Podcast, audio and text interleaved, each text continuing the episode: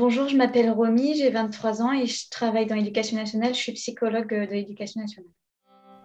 Bonjour et bienvenue sur le podcast Rebelles du genre. Nous sommes des femmes militantes pour l'affirmation et la protection des droits des femmes basés sur le sexe et donc notre biologie. Le sexe est la raison de notre oppression par les hommes et le genre en est le moyen. Nous sommes les rebelles du genre. Nous observons aujourd'hui avec fureur des hommes qui envahissent nos espaces, agressent nos sœurs revendiquent nos droits. Conditionnées à la gentillesse et touchées par leur victimisation, les femmes mettent en général un certain temps à comprendre l'arnaque du mouvement transactiviste et commencent souvent par soutenir cette idéologie. Puis elles ouvrent les yeux, constatent sa violence et la refusent. Ce podcast est là pour donner la parole à des femmes qui expliqueront pourquoi et comment elles sont devenues critiques du genre et qui témoignent de leur parcours. Écoutons leurs paroles. Alors, je vais commencer par un petit peu parler de mon enfance et de mon adolescence parce que c'est important pour comprendre mon parcours. Euh, donc euh, déjà, moi, j'avais une enfance euh, tout à fait heureuse hein, jusqu'à mes 12 ans environ. C'était tranquille, je manquais de rien. Puis à 12 ans, bah, il s'est passé beaucoup de choses. déjà, ma mère a quitté notre père, mes frères et moi. Et donc là, j'ai commencé à ouvrir les yeux sur la personne qui était notre père et à me rendre compte de ce que ma mère avait vécu. Ensuite, euh, quelques temps après, on m'a diagnostiqué une scoliose. Donc, euh, j'avais un gros problème de dos qui nécessitait le port d'un corset. Donc, euh, mon corset, je devais le porter jour et nuit pendant un an et demi jusqu'à ce que ma croissance s'arrête. C'est pas une longue période en fait, puisqu'il y a des personnes qui portent le corset pendant une dizaine d'années, il faut le savoir, et qui vont même jusqu'à se faire opérer. Moi, ce n'était pas le cas, mais ça a quand même suffi pour me traumatiser, puisque c'est vraiment à partir de ce moment-là que j'ai commencé à détester mon corps. Déjà avant, j'avais un rapport un peu particulier puisque je me trouvais pas très belle, on me le disait en plus de ça. En plus, j'avais le droit à beaucoup de remarques euh, sur euh, la taille de ma poitrine. Puis j'avais un rapport très compliqué à mes règles aussi euh, que je ne supportais pas. Mais là, le corset, ça a tout amplifié. Je vous parle de ça parce que ça a été vraiment une expérience euh, ben, qui a été traumatisante pour moi. Encore une fois, ça a duré qu'un an et demi, mais c'était suffisant pour euh, que je m'en remette seulement vers mes 18-19 euh, ans. En fait, moi, mon corset, je voulais absolument pas que ça se sache. Je voulais absolument pas qu'on soit au courant, que ce soit au collège ou même ailleurs, que j'avais des problèmes de dos. Parce que le corset, c'est quand même une expérience un peu. Enfin, tout le monde n'a pas un corset, quoi c'est très singulier comme expérience. Pour celles qui ne connaissent pas, euh, c'est, euh, euh, il y en a de différentes sortes. Le mien, c'était aller de mes hanches jusqu'à mes épaules. C'était du plastique dur.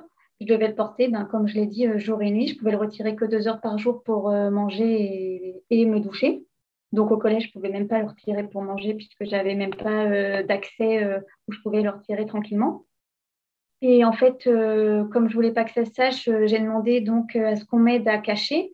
Donc, dans ma famille, en fait, on m'a offert des vêtements larges, donc des polaires, des marinières.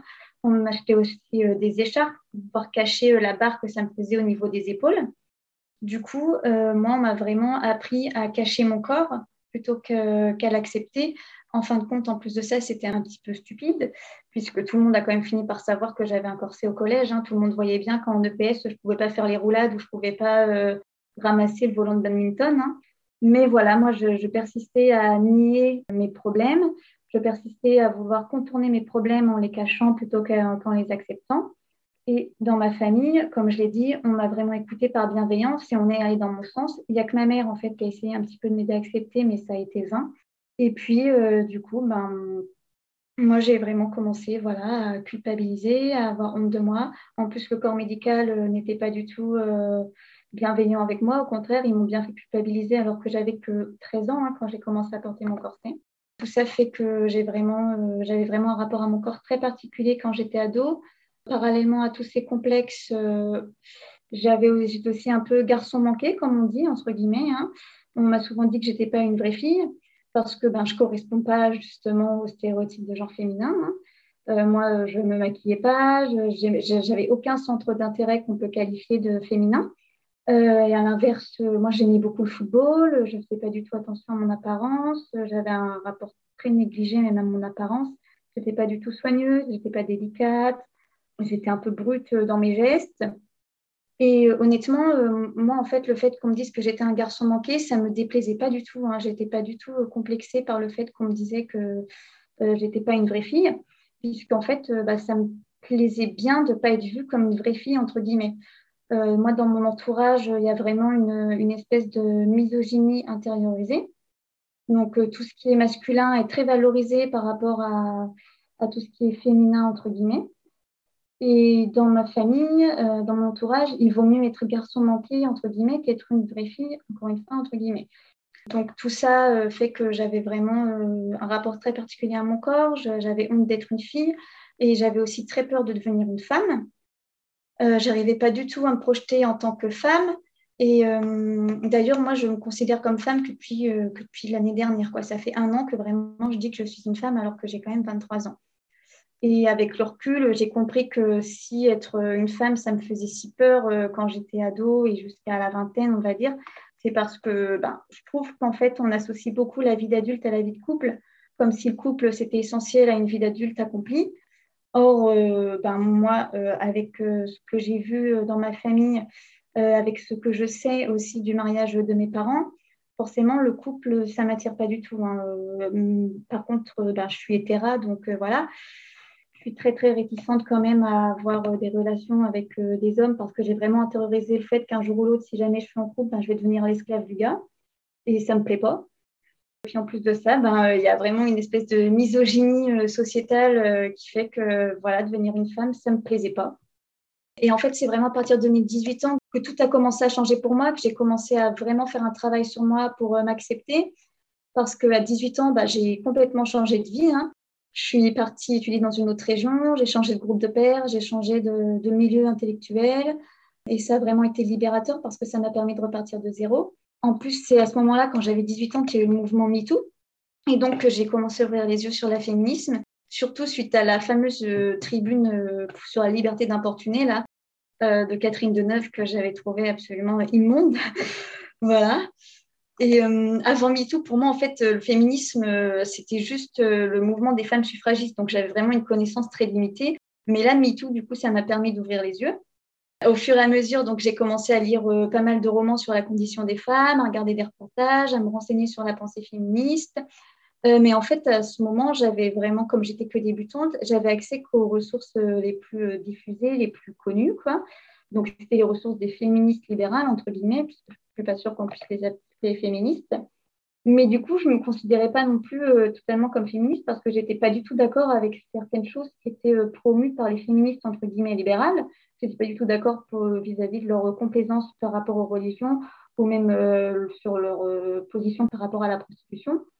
mais d'un autre côté, euh, je me disais, ben oui, mais est-ce que c'est moi qui pense mal? Je me sentais un peu coupable en fait de ne pas penser comme le féminisme entre guillemets libéral. Du coup, j'ai essayé de me raccrocher à d'autres idées, donc ben, le transactivisme.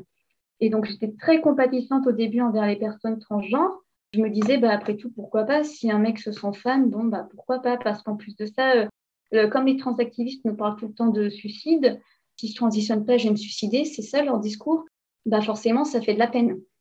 Puis, euh, bah, il y a eu le lynchage de J.K. Rowling. Et alors là, là moi, ça m'a sidéré. J'ai trouvé ça absolument délirant que J.K. Rowling soit détruite juste parce qu'elle a osé dire que les règles étaient quelque chose, un truc de femme.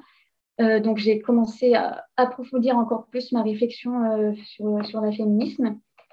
Et il y a euh, un an environ, bah, alors là, ça a été, il y a quelque chose qui a tout changé, c'est que j'ai découvert la féminisme radicale. J'ai découvert ça parce qu'en fait, sur YouTube, moi, je suivais beaucoup le contenu littéraire d'Antastésia, qui a d'ailleurs témoigné elle aussi. Et donc, je me suis inscrite sur Instagram pour pouvoir la suivre, elle. Et euh, de fil en aiguille, euh, bah, j'ai découvert une partie des figures de la féminisme radicale en France. Donc euh, la collective CAP, par exemple, donc Abolition pour nos prostitutions, Marguerite Stern, Dora Muto, Anicia aussi, qui a, elle aussi témoigné. Et pour moi, bah, ça a tout changé parce que ça m'a permis bah, de, comprendre déjà que ce que je pensais, c'était pas mal, qu'il n'y avait pas que le féminisme, entre guillemets, libéral. Et ça m'a vraiment permis de me réconcilier avec le fait d'être une femme libre qui se suffit à elle-même. Donc euh, voilà, moi, c'est vraiment grâce au féminisme radical que je me sens normale. Et pour moi, euh, c'est important d'en parler là dans ce podcast parce que je trouve que je suis convaincue que la féminisme radicale, elle est salvatrice pour les filles et pour les femmes. Et je tiens vraiment à en parler parce que je trouve que le féminisme, entre guillemets, libéral prend beaucoup trop d'ampleur et invisibilise beaucoup trop la féminisme radicale, qui est la vraie féminisme. Pourquoi penses-tu que cette idéologie est une menace pour les femmes, pour leurs droits, pour la société, pour la démocratie? Pour moi, l'idéologie transactiviste, elle est dangereuse parce qu'elle détruit des enfants, des enfants et des ados. Euh, moi, je pense que vu le rapport très compliqué que j'avais à mon corps, moi, je me demandais souvent pourquoi j'étais une fille et pas un mec. Euh, je pense que j'aurais pu en faire, euh, faire partie des victimes, en fait. après, je ne suis pas sûre que j'aurais quand même fait une transition médicale parce que moi, j'ai un rapport très particulier au médical, quoi. Les médecins et tout, je n'aime pas ça. Par contre, je pense que j'aurais très bien pu peut-être me déclarer non-binaire ou gender fluid ou je ne sais pas quoi si j'étais tombée là-dessus au collège. Et je sais que beaucoup de jeunes filles, euh, surtout ben, au collège, euh, parce que l'adolescence, c'est quand même une période euh, compliquée où on se construit, on se cherche. Et il y a beaucoup de filles qui détestent être des filles à cause de ce qu'elles vivent. Et malheureusement, à cause de la diffusion des idées transactivistes, ben, il y en a beaucoup qui tombent dans le panneau et qui transitionnent plutôt que de régler leurs vrais problèmes. En fait, pour moi, la transition, c'est juste un moyen de contourner ces problèmes. C'est un pansement qui recouvre les problèmes et qui les recoupe pas.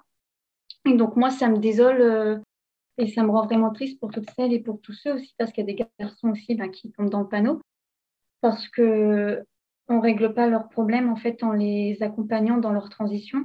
Pour moi, je pense que d'ailleurs le corps médical a une grande part de responsabilité euh, dans tout ça, et ça me fait beaucoup de peine. Après, je sais aussi que pour certaines personnes qui ont une dysphorie de genre euh, très importante et persistante, Bon, la transition peut être nécessaire, je ne nie pas, mais déjà, je pense que ce sont des cas beaucoup plus isolés que ce qu'on peut nous faire croire. Et de toute façon, quand bien même un homme transitionne, il ne sera jamais une vraie femme. Il n'aura pas du tout le même vécu que nous, le même corps, la même éducation, les mêmes traumatismes. Et c'est pareil pour une femme qui transitionne d'ailleurs. Euh, elle aura toujours ses traumatismes de femme et elle ne les aura certainement pas réglés en se faisant passer pour un homme. Donc pour moi, euh, l'idéologie transactiviste, euh, elle est dangereuse parce qu'elle détruit euh, les vies plutôt que les réparer, contrairement à ce qu'ils essaient de nous faire croire. en plus, elle est fondamentalement misogyne et homophobe. Après, je vais être très concise là-dessus parce que ça a déjà été très bien développé par d'autres. Mais en gros, voilà, c'est une idéologie hyper misogyne parce qu'elle renforce les stéréotypes de genre. Donc, ça y est, si un garçon aime les paillettes et le rose, ça y est, ça fait lui une fille. Ben non, en fait, pas du tout, on s'en fout le paillette et le rose, c'est ni réservé aux filles ni aux garçons, on s'en fout complètement. Le, genre, en fait, moi, je trouve que c'est une accumulation de stéréotypes, mais c'est juste mauvais. Enfin, je comprends vraiment pas pourquoi est-ce qu'on persiste à penser que, que ça y est, juste parce qu'une fille aime le foot, ça fait pas d'elle une vraie fille ou que sais-je. Je trouve ça complètement absurde. Et c'est aussi hyper homophobe parce que ben, les transactivistes nient l'existence de l'homosexualité. Il n'y a qu'à voir comment euh, les lesbiennes sont insultées, agressées par ces personnes euh, lors des manifestations, par exemple. Et d'ailleurs, euh, il y a beaucoup de personnes transgenres qui sont homosexuelles ou bisexuelles. Et je trouve que c'est quand même très révélateur de l'homophobie intériorisée de, de, cette idéologie. Voilà. Qu'est-ce qui t'a décidé à témoigner de façon anonyme? Est-ce que tu as déjà subi des pressions, des menaces ou est-ce que tu perçois un danger euh, par rapport à cette idéologie? Ou est-ce que tu te sens en sécurité pour parler tout à fait librement? Alors, moi, j'ai jamais subi de pression de menace parce que je suis discrète. Je me suis déjà exprimée dans le, cas, euh, dans le cadre privé, euh, dans ma famille, un petit peu, pas beaucoup. mais c'est vraiment la première fois que je m'exprime publiquement. Par contre, j'ai décidé de témoigner anonymement parce que, comme j'ai dit, ben, je suis psychologue d'éducation nationale. Et je tiens à respecter euh, mon devoir de neutralité parce que mon métier est très important pour moi. J'aime énormément ce que je fais et je ne veux pas que euh, mes prises de position, mes convictions se retournent contre moi. En plus de ça, dans l'éducation nationale, je trouve qu'on a quand même une liberté de parole qui est plutôt restreinte, euh, surtout sur notre lieu de travail. Et en plus de ça, comme moi, ce que je pense, ça ne va pas du tout dans le sens de la pensée dominante, j'ai un peu peur qu'effectivement, ça se retourne contre moi. Euh, après, pour l'instant, euh, ça va. J'arrive à garder le cap de mes convictions parce que j'ai jamais eu euh, d'élèves concernés pour l'instant par cette problématique. Et on m'a jamais non plus demandé d'organiser quoi que ce soit sur la transidentité ou je ne sais quoi. Par contre, le jour où ça arrivera, bon, je ne sais pas trop comment je vais gérer ça. Verra bien. Est-ce que tu as une anecdote à raconter sur un événement qui t'a marqué concernant la transidentité ou le transactivisme? Alors oui, j'ai une anecdote qui est liée à ma formation ben, de psychologue d'éducation nationale. Donc, comme j'ai dit, j'ai jamais eu à gérer le cas d'un ou d'une élève trans, mais dans ma formation, on a déjà évoqué le sujet. Donc, en fait, c'était l'année dernière. J'ai été très choquée par les propos d'un de mes formateurs euh, qui pourtant est très compétent et, très intelligent. Donc, euh, ça m'a d'autant plus choquée venant de lui. Euh, en fait, au moment d'évoquer la question des toilettes pour les élèves trans, il a dit qu'après tout, dans les familles, les toilettes étaient neutres. Donc, il ne voyait pas où était le problème qu'un garçon qui se sente fille puisse aller dans les, vestiaires dans les toilettes des filles. Et après, au moment de la question des vestiaires, là, il nous a demandé, il nous a dit, si on demande aux filles euh, est-ce que vous êtes d'accord pour que euh, cet élève euh, trans aille dans vos vestiaires Et si les filles répondaient oui, ben dans ce cas-là, il n'y avait pas de problème, le garçon pouvait aller dans les vestiaires des filles. Donc moi, j'ai été vraiment abasourdie d'entendre ça. Hein. En plus, en regardant autour de moi, j'avais l'impression d'être la seule à être choquée par ces propos. Et en plus, il y avait même des, collègues bah, qui allaient vraiment dans le sens de ce que le formateur disait. Donc moi, je me suis sentie très seule et j'étais très choquée parce que moi, ça ne m'aurait pas du tout plu à dos hein, d'avoir un mec dans mes vestiaires et dans les toilettes même. En plus de ça, euh, les violences sexuelles dans les établissements sont des réalités. Euh, ça commence à l'école primaire. D'ailleurs, moi, j'ai déjà entendu des histoires euh, à l'école primaire des enfants qui sont des olives à l'école primaire. et pour vous donner des chiffres, donc d'après l'ADEP, en gros, l'ADEP, c'est l'organisme qui produit les statistiques de l'éducation nationale. En 2017-2018, on a eu 2,3% de lycéennes qui ont subi une violence sexuelle grave dans leur lycée et c'était le cas de 0,8% euh, de garçons. Donc en fait, sur un lycée de 500 filles, ça nous en fait entre 10 et 12 filles euh, victimes de violences sexuelles graves. Est-ce que tu peux expliquer ce que c'est? Tu as parlé d'olives. Ouais, euh, bah, les olives, en fait, c'est les... souvent c'est les garçons qui font ça. C'est de mettre le doigt dans l'anus de leurs camarades. On est d'accord que c'est des viols, hein techniquement, juridiquement, c'est des viols. Techniquement, ce, sont ce sont des viols, hein, oui. C'est complètement banalisé au point d'avoir même un petit ah, mot rigolo pour en euh, totalement, ce, sont des viols. Euh, il y a même euh, des fois des garçons qui menacent de viol les filles par leur posture, en fait. Hein. ils les chopent et, et il leur dit bah, alors maintenant, tu fais quoi? Enfin, moi, pour moi, c'est une menace de viol, surtout quand ça se passe dans les toilettes. Moi, j'ai déjà eu, enfin, c'est déjà arrivé où je travaille, un garçon qui a chopé une fille, qui l'a traînée dans, les toilettes, il l'a enfermée et il lui a dit bah, maintenant, tu vas faire quoi? Enfin, moi, pour moi, c'était vraiment une menace de viol. Ça n'a pas du tout été euh, traité euh, de cette façon. Pour euh, revenir donc sur les chiffres de la DEP, là, donc sur un lycée avec 500 filles, ça nous fait quand même entre 10 et 12 filles victimes tous les ans d'une violence sexuelle grave au sein du lycée. Et en plus de ça, on n'est même pas au courant de tout. C'est très banalisé hein, parce que normalement, entre 10 et 12 filles, ça nous fait quand même beaucoup euh, ben, d'agresseurs, beaucoup de, violeurs euh, dans les établissements et c'était vraiment traité euh, comme ça devrait l'être. Je pense qu'on en parlerait beaucoup plus, sauf que ce n'est pas le cas malheureusement. Donc moi, je trouve ça vraiment aberrant qu'on puisse imaginer autoriser des garçons à fréquenter les espaces exclusivement réservés aux filles. Pour moi, on fait rentrer le loup dans la bergerie et c'est juste pas acceptable. Après, je ne dis pas que tous les garçons sont des agresseurs sexuels, sauf qu'en fait, ce sont tous des agresseurs sexuels potentiels puisqu'on les éduque à nous agresser. Et de toute façon, dans l'esprit des filles, euh, un garçon dans les, dans les espaces réservés aux filles, bah, c'est une menace. Et moi, je trouve ça aberrant qu'on néglige euh, ce que pensent et ressentent les filles, surtout par rapport aux garçons. Et puis même si on a des filles qui disent oui, d'accord, je veux bien que machin euh, aille dans nos toilettes, qui nous dit qu'elles le pensent vraiment en fait. Moi, je pense qu'il y en a beaucoup qui disent oui juste parce qu'elles ne veulent pas passer pour les méchantes. Mais dans les faits, moi, je ne pense vraiment pas qu'elles soient à l'aise à l'idée de partager des espaces exclusivement euh, féminins euh, avec des mecs. Pour moi, c'est pas concevable. Et pour revenir sur l'argument des toilettes neutres, d'ailleurs, pour moi, ça tient absolument pas debout parce que ben, déjà, le collège ou le lycée, c'est pas la maison. Et puis, de toute façon, même dans le cadre familial, je pense qu'il y a beaucoup de filles qui sont pas du tout à l'aise à l'idée de fréquenter euh, ben, des espaces intimes, même avec des hommes de leur famille. Enfin, les violences intrafamiliales, ça existe. et pense que c'est beaucoup plus courant que ce qu'on peut croire aussi. Donc euh, voilà, moi, ça me désole qu'on en vienne petit à petit à imaginer euh, des mesures qui puissent mettre en péril la sécurité émotionnelle et même physique euh, des filles. Les établissements scolaires doivent être d'éducation, sauf que là, je vois vraiment pas comment est-ce que ce serait possible d'apprendre sereinement alors qu'on se sent en sécurité nulle part. Et aussi, j'ai une autre anecdote. alors là, c'est très récent. Donc très récemment, en fait, je parlais avec une collègue de l'égalité filles-garçons et cette collègue, en fait, a remis en question le concept d'égalité filles-garçons parce que pour elle, ça ne prenait pas en compte les personnes qui se sentiraient ni filles ni garçons. Donc pour elle, l'égalité filles-garçons, en fait, ça n'a pas lieu d'être. Or, ben, pourquoi on est oppressé? Ben, On est oppressé à cause de notre sexe, en fait. Donc, voilà, après, moi, je pense que toutes ces personnes pensent ça parce qu'elles sont trop bienveillantes et voilà, euh, le discours transactiviste euh, se pose tellement en victime euh, que, bon, ben, malheureusement, ben, ça bride l'esprit critique de certaines personnes. Est-ce que tu as quelque chose à ajouter? Alors, ben moi déjà, je voudrais déjà adresser un petit mot au mec. Bon, c'est mon côté éducation nationale. Voilà, je veux éduquer tout le monde. Moi déjà, je voudrais dire au mec qu'il n'y a pas d'honte d'avoir des sentiments, à pas être viril. Parce qu'au contraire, euh, la virilité, c'est à la base, c'est au fondement de la misogynie, c'est au fondement de beaucoup de mots de la société, parce que ça renforce l'impression de pouvoir des hommes et leur besoin de contrôler euh, les femmes et de les asservir. Euh, on parle souvent de déconstruire les stéréotypes de genre, mais moi je pense que c'est important surtout de parler de lutter contre la virilité. Je ne vais pas développer là-dessus parce que Lucille Peytavin, qui a écrit le coup de la virilité, en parle très bien aussi, et donc je vous renvoie vers ses travaux.